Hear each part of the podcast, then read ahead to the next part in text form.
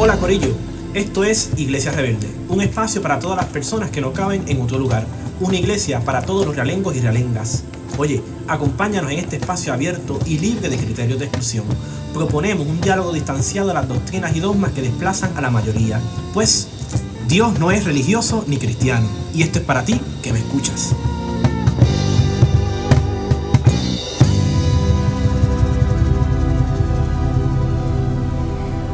Jesús en estas navidades sale del pesebre, se fuga, sale por la ventana y llega a calle Resistencia para piquetear por la desigualdad de condiciones y todo lo que nos ¿verdad? perpetúa.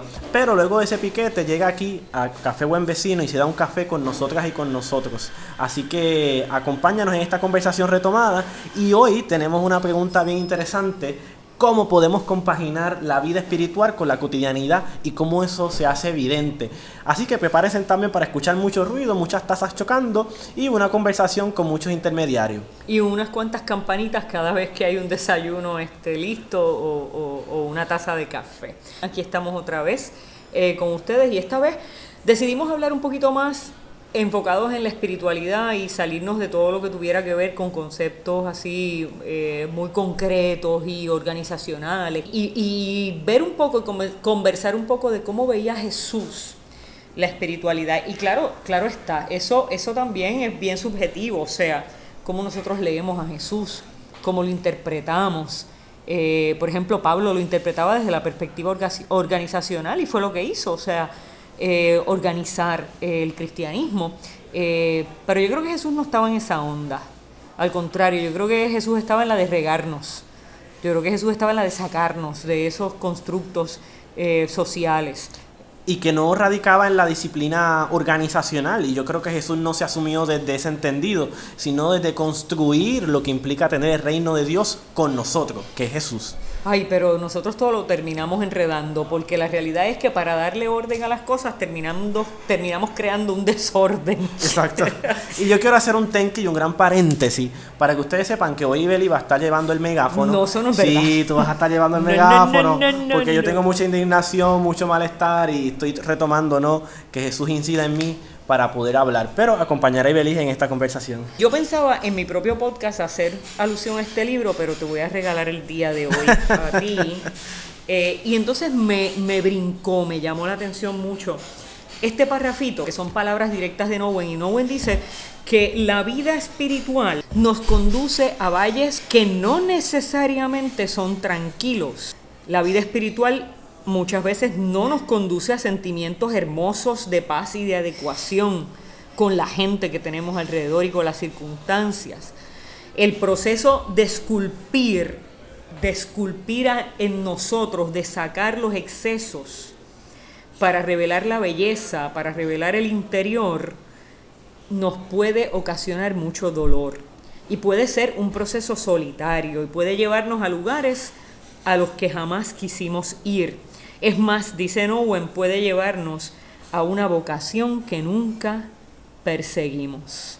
Entonces él lo amarra con una cita bíblica que vamos a desmenuzar ahorita, pero lo que me parece fascinante es cómo Nowen nos pone contra la pared y nos dice, si tú pensaste que la vida espiritual iba a ser eh, siempre color de rosa y estar en un valle precioso y, y, que todo se va a resolver y que tú vas a entrar en este trance eterno de, de paz y de felicidad y de complacencia con todo.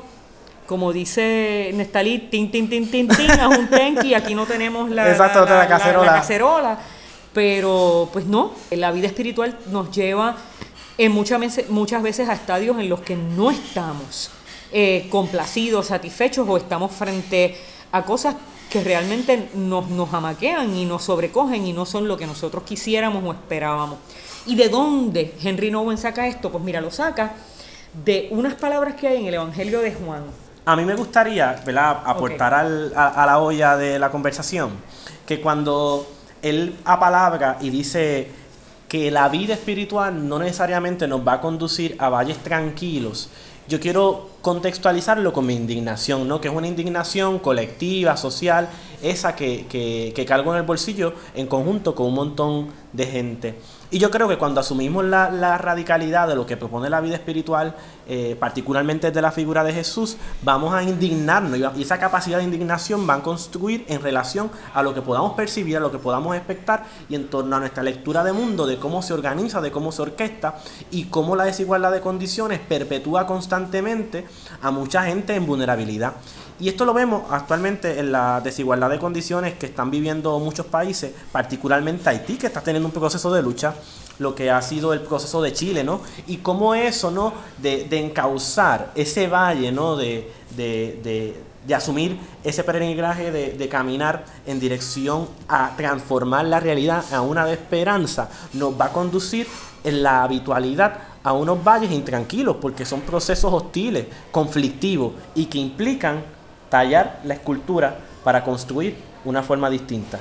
Mira, Nestalí, yo, creo que tiene mucho que ver, y en esto tengo que remontarme un poco a la lectura de Henry Nowen, eh, y también a mi interpretación personal de la misma, ¿verdad? Yo creo que tiene mucho que ver con que el problema muchas veces está en que nosotros buscamos en Dios, buscamos en el texto bíblico, buscamos en nuestras propias disciplinas espirituales, en nuestra espiritualidad o en nuestra vida de iglesia, buscamos una respuesta concreta a las cosas, buscamos un sí o un no, buscamos un definitivo eh, y pensamos que nuestra felicidad o nuestra tranquilidad, nuestra paz o nuestra complacencia o nuestro sentido de, del bien o del mal está en ese concreto que nosotros podamos encontrar en nuestra experiencia con Dios, ya sea a través, ya sea personal o a través de una institución o, de una práctica religiosa. Y la realidad aquí es que lo que nos plantea Henry y lo que nos plantea, para mí lo que nos plantea la vida y la experiencia verdadera con Dios es que la espiritualidad o, esa disciplina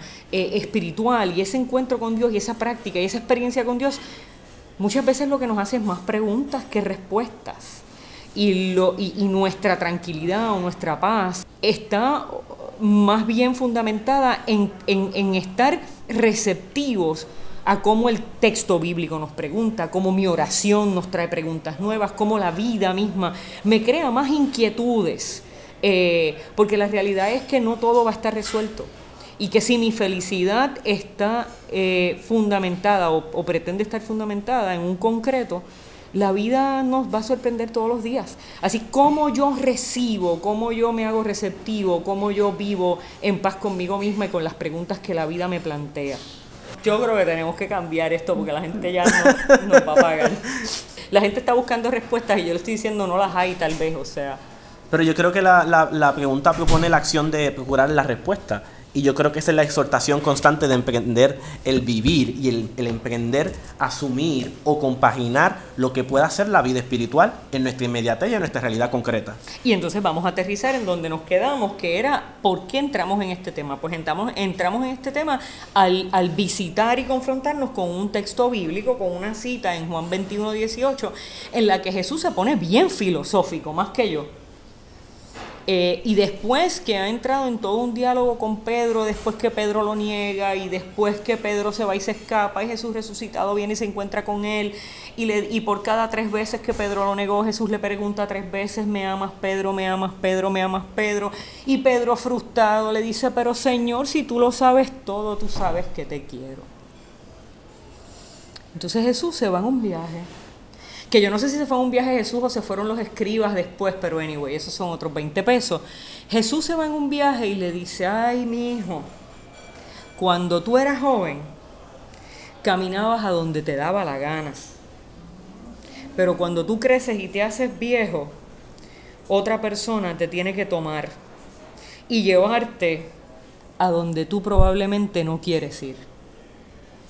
Y así es la vida de la fe. Y así es la vocación, y así es la búsqueda espiritual. A veces nos va a llevar a donde nosotros no queremos ir.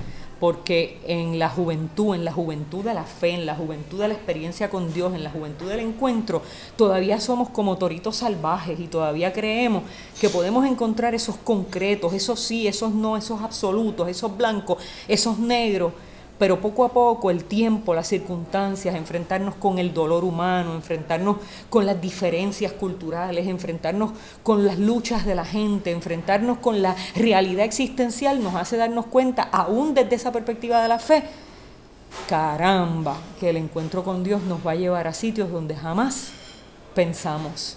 Y que un encuentro que se traduzca en conformidad, en paz y hermosura, y que no plantee esos valles ¿no? de, llegar a, rutas o caminos obligados, o sea, caminos compulsorios que propone la vida y que propone la inmediatez material y, la, y la realidad colectiva.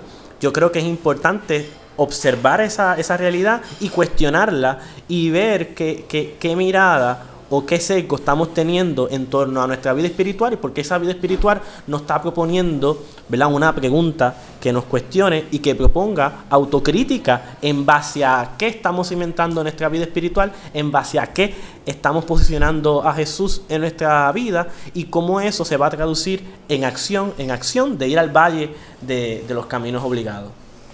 Eh, yo, yo creo que una cosa que nos pudiese dar a nosotros más paz en nuestra búsqueda de Dios, eh, o en nuestra búsqueda de un ser supremo, o en nuestra búsqueda de la trascendencia, o en nuestra búsqueda del misterio sagrado, lo que sea.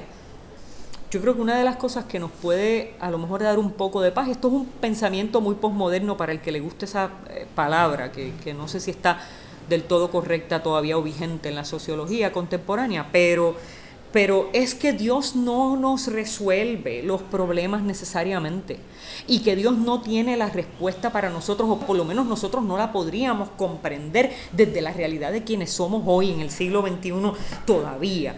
Eh, ahí no necesariamente, o sea, Dios no necesariamente es, un, eh, eh, es una fuente de respuestas concretas, más bien es un compañero de camino, es un guía para llevarnos más, más de cerca cada vez, más profundo, a encontrarnos con el misterio y con el misterio de la existencia, con el misterio que es Él, con el misterio que es eh, eh, eh, lo sagrado, con el misterio que es el principio del fin de las cosas. Y de alguna manera ahí encontrar paz frente a ese misterio, aunque las respuestas no se nos contesten y que la respuesta, ¿no? O la pregunta misma que nos podamos plantear ante la, ante la irrespuesta de, esa pregunta nos lleve a caminos solitarios, ¿no? Y cómo esos caminos nos van a conducir en, ese trayecto, ¿no? Acompañarnos con la figura de Jesús y acompañarnos con otros mientras sigamos avanzando. Lo que Jesús nos propone en, en Juan, capítulo 21, versículo 18 al 20, es una exhortación, es una incitación a, a poder entender que, la vida tiene que significar de manera distinta y que tiene que haber un contenido que, nos enmarque en proponer nuevas cosas. Y yo por eso eh, eh, he estado reflexionando mucho la idea que habíamos mencionado anteriormente sobre que el reino de Dios no tiene geografía, o sea, no se limita a un espacio físico del, del, reino de Dios en los cielos y nosotros aquí en la tierra y esa distancia. Y yo creo que, que el reino de Dios es una propuesta, es una propuesta de cuestionar el orden social de las cosas y cómo eso se tiene que traducir en, en nuestra convivencia, en nuestros espacios, en cómo nos, nos relacionamos, en cómo convivimos con el otro. Déjalo ahí, déjalo ahí, déjalo ahí. Mira, ahora soy yo la que te voy a hacer el tenki. tenki, tenki. Tenki, tenki. Mira, si nos dejamos llevar por este texto y si vamos a su sentido original, que es abrir una voz profética en virtud de lo que le va a pasar a Pedro después de ese encuentro. Muchos, muchos exegetas dicen que eso es una interpolación al texto porque eso lo que hace es anticipándonos que, que Pedro era un alma libre y que luego de, la resurrección y luego de la muerte de Jesús y la resurrección y que una vez él emprenda su ministerio, eventualmente lo que va a hacer es que él va a ser atado, va a ser amarrado y va a llevar y va a ser conducido al, martirio, a la muerte, eh, eh, a la muerte mártir. Pues si nos dejamos llevar por lo que tú estás diciendo, eso es reino de Dios también. si nos dejamos llevar por lo que tú estás diciendo y si nos ponemos a buscar el reino, dejarnos conducir por Dios, dejarnos conducir por el Espíritu, aún a lugares donde no queremos ir, eso también es reino de Dios. Eso también es estar donde está el Espíritu de Dios. Eso también es estar donde está el Espíritu de Jesús. Y a veces nos va a conducir a lugares donde no queremos ir. Y a veces esos lugares donde no queremos ir son reino de Dios. La gente piensa en reino de Dios solamente en cosas espectaculares y en, calles de oro eh, y mar de cristal. Pero reino de Dios también es donde está el que sufre, pero acompañado por el que se hace presencia de Dios para ayudar y aliviar su carga y su sufrimiento. Eso es reino de Dios. Y entonces ahora yo te pregunto, te tiro la soguita, como Jesús le preguntó a, Pedro, ¿tú me amas? O sea, ¿cómo, ¿cómo hacemos esa muestra de amor a Jesús en nuestra cotidianidad desde lo que estamos situando por medio de este texto? ¿Cómo, cómo hacemos tangible, cómo hacemos evidente, cómo hacemos una muestra de ese amor hacia Jesús? Por medio de lo que planteamos. Bueno, eso es bien complejo si lo miramos desde la, desde la experiencia de Pedro, porque Pedro llegó a la desesperación, las preguntas de Jesús fueron tal, tales, o sea, fue, fue una demanda tan grande de Jesús, me amas Pedro, me amas Pedro, me amas Pedro, que él llega a la desesperación de decirle, mira Señor, es que tú sabes todo. A veces las preguntas de Dios nos, nos deben llegar a la desesperación, nos deben llevar a la desesperación nos deben llegar, llevar a lo profundo de decir, Señor, tú sabes todo, tú sabes más de lo que yo mismo o yo misma sé. Y ahí, en ese vaciarnos, en esa muestra de vulnerabilidad, dejarnos arrebatar por Dios que nos lleve donde Él quiera. Y ese es el hacer, ese es el construir reino, ese es encontrar la manera de involucrarnos en esta construcción del reino de Dios, dejarnos llevar por Dios, dejarnos llevar por el Espíritu a donde sea. Y el problema es que nosotros no queremos ir a donde sea, nosotros queremos ir a donde nosotros nos da la gana. que es muy diferente. Y la iglesia quiere ir a donde le da la gana, la iglesia quiere conducirse a calles de oro y mar de cristal, la iglesia se quiere conducir a espacios cómodos, a clubes sociales. La iglesia no se quiere ensuciar las manos. La iglesia no quiere construir reino donde Dios le plazca llevarnos, aunque no sea donde nosotros queremos. La iglesia quiere ir a donde ella quiere ir. La iglesia como entidad, como, como, como grupo organizacional, desde la idea de Pablo, o sea, desde Pablo, o sea, de, bueno, eh, eso también, eso también está en entredicho, porque yo creo que más bien la iglesia desde nuestra construcción social. Pero la iglesia desde Pablo, aunque yo no soy muy paulina, pero hay que entender que cuando Pablo habla de la iglesia, habla del cuerpo de Cristo, habla, habla, habla de, ese accionar de Dios a través nuestro en esta tierra.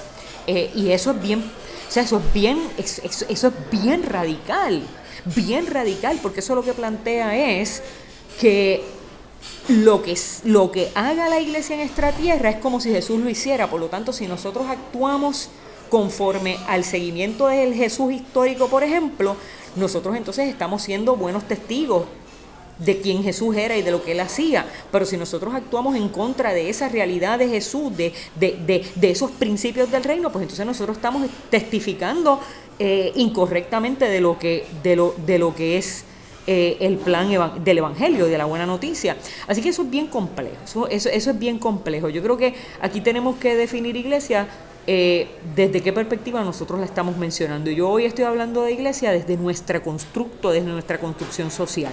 De la iglesia como una entidad con jerarquía, con manuales, con reglas, con definiciones, con fronteras. Así que como iglesia, como cuerpo de Cristo, tenemos que dejarnos guiar, dejarnos perder ¿no? por la figura de Jesús a esos caminos desconocidos, casi obligados. Así que en pocas palabras podemos ver esa, esos caminos obligados como lo puede ser incidir en nuestro espacio laboral ¿no? para transformar el ambiente, como lo puede ser ir a, una línea de piquete, como lo puede ser servir a los deambulantes, como lo puede ser en el trayecto de estar comiendo con un extraño en la mesa y montar una conversación, en proponer nuevos vínculos de, de, de, de cohesión y, y, y, de amor por Jesús. Y que sea una muestra que testifique la figura de Jesús en nosotros. Déjate llevar, es lo que te dice el texto. Ya estamos más viejitos, ya estamos más maduros en la fe, ya tenemos un poquito más de experiencia con Dios, déjate llevar a donde Él te quiera llevar. Y aunque no sean pastos verdes y aunque no sean lugares de paz, es a donde Dios te quiere y es a donde Dios nos necesita. Y ahí podemos ser compañeros de camino de mucha gente que está con tantas interrogantes como nosotros. Exacto, y por eso iniciamos en, en, este episodio con Jesús se sale del pesebre y sale por la ventana y llega a calle Resistencia y luego viene aquí con nosotras y nosotros a darse un café con, en Café Buen Vecino. Así que acompañemos a Jesús en perdernos y en poder testificarnos nuevos caminos y nuevas rutas por emprender nuevos horizontes y procesos de esperanza, pero con lucha. Y nos vemos en la próxima. Nos vemos en la próxima. Gracias Corillo por escucharnos. Acompáñanos cada jueves. Anímate y escríbenos tus impresiones. Y búscanos en Facebook y en tu medio de podcast preferido. ¿Y qué tal si hacemos que, nos vamos y nos vamos?